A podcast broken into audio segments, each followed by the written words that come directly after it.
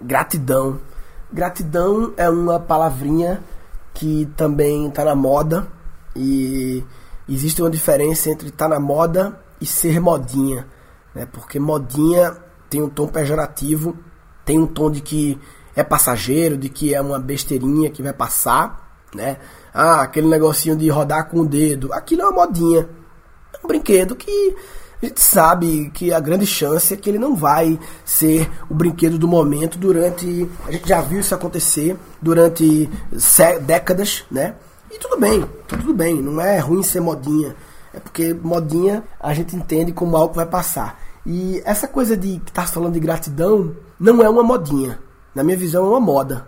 Moda é igual a tendência. E as tendências surgem da evolução. Nós estamos evoluindo o mundo está evoluindo, a, a, humanidade, apesar de a gente ver muita notícia ruim, todos os índices estatísticos, números, mostram a evolução da qualidade de vida. O livre abundância é muito isso, né? É, evolução da qualidade de vida em vários aspectos. É, talvez a gente tenha essa impressão negativa porque a mídia traz para a superfície esses fatos. Claro que existe muita coisa ruim no mundo, mas o mundo está evoluindo. E eu acho que essa coisa da gratidão faz parte da evolução da humanidade, assim, um pouco pirâmide de Maslow, né? Na média da humanidade, na média, a gente está subindo na pirâmide de Maslow, apesar de ter muitas pessoas ainda lá embaixo e muitas pessoas lá em cima, que é a desigualdade, mas na média estamos subindo degraus da pirâmide de Maslow, ou seja, deixando de se preocupar na média com as necessidades fisiológicas e de segurança e conseguindo evoluir para outros tipos de necessidades acima, ou seja, isso é a evolução da espécie, né? Então, aí vem a, necessidade, as básicas, as psicológicas, e o topo estão as necessidades de autorrealização. Eu acho que essa moda, tendência da gratidão, tem a ver um pouco com mais pessoas estarem chegando perto do topo lá de Maslow, e esse topo não tem a ver com dinheiro, tá, pessoal? Não tem a ver com dinheiro, definitivamente. Porque sabe o que acontece? Isso é fato.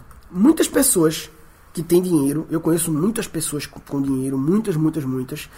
Essas pessoas, elas. A primeira. As necessidades de fi, de fisiológicas, elas subriram. As de segurança, muitas vezes não, porque o excesso de dinheiro também gera preocupações de segurança. As necessidades psicológicas de amor e relacionamento muitas vezes não. O excesso de dinheiro talvez até atrapalha. As necessidades de estima muitas vezes não, porque também o excesso de dinheiro cria questões de ego e cria inveja com as pessoas. E, consequentemente, você não chega na autorrealização. Enquanto eu conheço muitas pessoas que ganham normal e que conseguiram ultrapassar as necessidades fisiológicas, as de segurança, as de amor. Eu, eu por exemplo, me autoavalio como alguém que conseguiu é, atender às necessidades fisiológicas, respiração, comida, água, sexo, sono, é, excreção, cagar, mijar, as de segurança, segurança do meu corpo, da minha família, enfim, da minha vida, as de amor e relacionamento, amizade, intimidade sexual, família, as de autoestima, as de confiança, as de respeito, e estou em busca da realização pessoal, da autorrealização. Que aí entra criatividade. É engraçado que na, na imagem que eu estou vendo aqui, autorrealização de Maslow, eles colocam moralidade, criatividade, espontaneidade, solução de problemas, ausência de preconceitos, aceitação dos fatos. Eu acho que eu estou nessa busca aí. E essa busca do topo da pirâmide é uma busca infinita. Porque nunca chega nesse verdadeiro topo, né? O homem tem. É, Schopenhauer, né, falava, ele foi considerado pessimista, né, o filósofo pessimista, porque ele falava que o, a vontade do homem né, é meio infinita e ele vai buscando, buscando, buscando coisas e quando realiza, ele busca mais. Né? Eu me lembro o cara da Cacau Show falando o Alexandre numa palestra muito legal, ele falando, ele falando que quando você define o seu objetivo, chegar lá, quando você chega lá, o lá muda.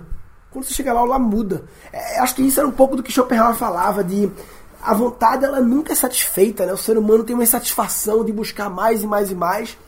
E isso ele dizia que é como se o homem fosse sempre infeliz, né? Nunca chega na felicidade. E aí é que eu acho que vem essa tendência da gratidão com mais pessoas chegando tendo a oportunidade de buscar a autorrealização e nem todo mundo tem ainda essa oportunidade, mas todo mundo tem essa oportunidade. Talvez não ainda, desde que você esteja buscando crescer. Aí eu vi na live o pessoal falando: ah, tem pessoas que ganham um salário baixo e por isso trabalham com mínimo esforço. Então aí realmente você dificilmente vai sair desse ciclo e vai poder subir na pirâmide de Maslow, porque para sair do ciclo você vai ter que fazer algo diferente. E talvez fazer diferente é, independente do salário, eu vou fazer o meu melhor. Porque fazer o meu melhor é uma decisão minha. E não é uma coisa que o meu chefe que diz, foda-se ele, eu faço o meu melhor, independente do chefe ser um escroto, independente do... Eu faço o meu melhor, hard work, intensidade total. Ah, mas não tenho reconhecimento do chefe, mas tenho um reconhecimento meu. E aí entra um pouco da história da gratidão. A gratidão, para mim, tem a ver com reconhecer né? Eu acho que a, frase que o Goff fala muito, que eu gosto, sempre contente, mas nunca satisfeito. O que, é que é isso? Sempre contente, ou seja, sempre grato, sempre reconhecendo suas conquistas. E é muito fácil a gente esquecer de reconhecer as conquistas. Eu, por exemplo, fiz isso demais. De conquista um negócio e nem sequer celebra e já tem outro desafio. E aí você vira numa insatisfação crônica, vira, vira meio pessimista, né? porque parece que sempre tem algo a conquistar. E quando eu falo conquistas, não é são grandes, são pequenas conquistas. É você entrar no a gratidão, você pode entrar no nível micro de agradecer um dia de sol. Esses dias eu tava um sol massa, né? Ainda tá um pouco inverno em São Paulo, sim, inverno não, mas tá um pouco frio. E tava um sol massa, deitei na grama com a minha filha, na grama aqui de casa, e porra, eu fiquei muito grato de poder ter um sol, uma grama e uma filha. A gratidão não tem que ser de conquistas financeiras, de prêmios, não. Muitas vezes são coisas simples. E eu acho que a gratidão veio, essa tendência veio em função de mais pessoas estarem chegando no, momento de autorrealização. E a gratidão é o antídoto para esse teórico pessimismo de Schopenhauer no sentido da eterna insatisfação. Né? Então, quando o Goff fala sempre contente, mas nunca satisfeito, essa frase é dele, mas ele fala muito, ele eu acho do caralho, é, um, é, é uma, um dos mantras dele, e eu absorvi como mantra meu, porque realmente, nunca satisfeito é sempre querendo mais. Isso aí eu acho que é natural do humano, assim. Algumas pessoas perderam essa chama do querer mais, se acomodaram, mas eu acho que ela pode ser sempre reacendida, porque é algo natural do ser humano querer mais. Mas sempre contente, sempre grato sempre grato, mas nunca satisfeito. Então acho que o que faltou em Schopenhauer foi um pouco de Goff. Faltou em Schopenhauer um pouco de Goff para trazer, mas faltou um pouco de gratidão, eu acho, dentro da filosofia nessa questão aí. Apesar que Schopenhauer, quando você lê um pouco mais ele, ele é porra nenhuma de pessimista, ele é foda, ele é gênio, ele é incrível. Até sobre educação ele falou no último livro dele, que é um livro de coisas variadas, ele falou muito de educação, uma visão incrível. Para mim é um dos filósofos que eu mais gosto de Schopenhauer, mas em função dessa questão dele, da vontade que nunca é, é suprida, ele acabou pegando esse rótulo, enfim, mas eu não acho que ele seja pessimista at all, né? Mas enfim, eu acho que esse é o motivo da gratidão estar aparecendo hoje em dia. E assim, cuidado, se você odeia qualquer coisa que vira moda, cuidado. Você talvez esteja agindo com preconceito ao misturar modinhas com tendências. Algumas coisas não são modinhas, são modas. No sentido de tendência, em função da evolução humana. Cuidado. Você pode estar tá se fechando a muita coisa massa. Eu já vi gente dizer assim: não, tudo que é modinha eu odeio. Porra, então, beleza. Se você estiver julgando bem o que é moda e modinha e realmente estiver considerando modinha tudo que é passageiro, supérfluo e irrelevante, tudo bem. Você pode odiar aquele disquinho que gira no dedo, porque eu acho que aquilo é modinha. E assim, eu não odeio aquilo porque é modinha, tá? Mas se você odiar aquilo, eu até entendo e ok. Mas se você odeia gratidão porque acha que é modinha, aí não é uma questão de odiar modinhas, é uma questão de ter considerado gratidão uma modinha, na verdade uma moda. Se você odeia esse papo de propósito porque é, é modinha, cuidado, propósito não é modinha, propósito é moda, é tendência. Também tem a ver com a evolução da espécie de eu agora não preciso, todo mundo não, né? Na média, a sociedade vai subindo de eu não preciso trabalhar só por trabalhar, porque sim. Eu não preciso trabalhar só porque meus pais é, foram criados com o trauma do pós-guerra, né? Porque lembrando que o meu pai, todo mundo que tem mais de 60 anos hoje em dia, foi criado num ambiente pós-guerra. Ou seja, o pai do meu pai viveu a guerra, estabilidade política violenta.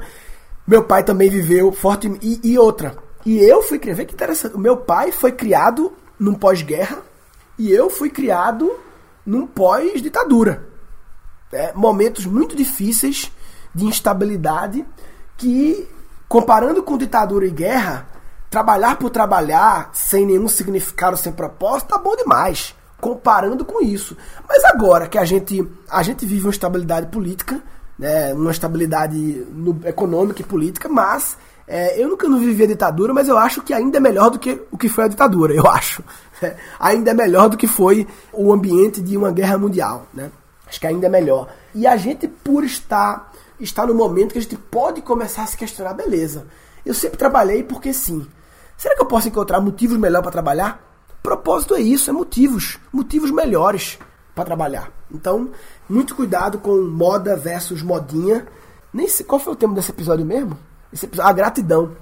Não podia ser moda versus modinha. Também é um, é um tema interessante. É um nome de episódio interessante.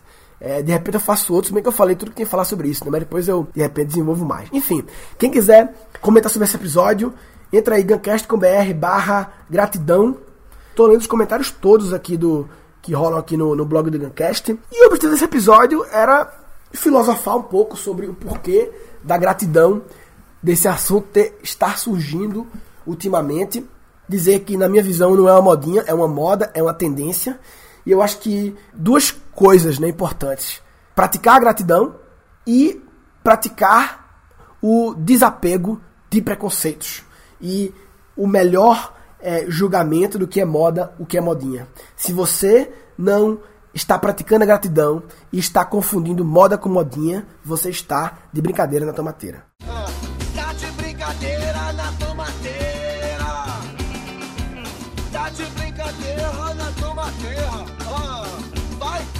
Nesse episódio foram capturados seis insights. Existe uma diferença entre estar tá na moda e ser modinha. Moda é igual a tendência. Para sair do ciclo, você vai ter que fazer algo diferente. E talvez fazer diferente é, independente do salário, eu vou fazer o meu melhor. Sempre contente, mas nunca satisfeito. E a gratidão é o antídoto para esse teórico pessimismo de Schopenhauer no sentido da eterna insatisfação. Propósito é isso, é motivos, motivos melhores. A gratidão não tem que ser de conquistas financeiras, de prêmios, não. Muitas vezes são coisas simples. Falou, papai.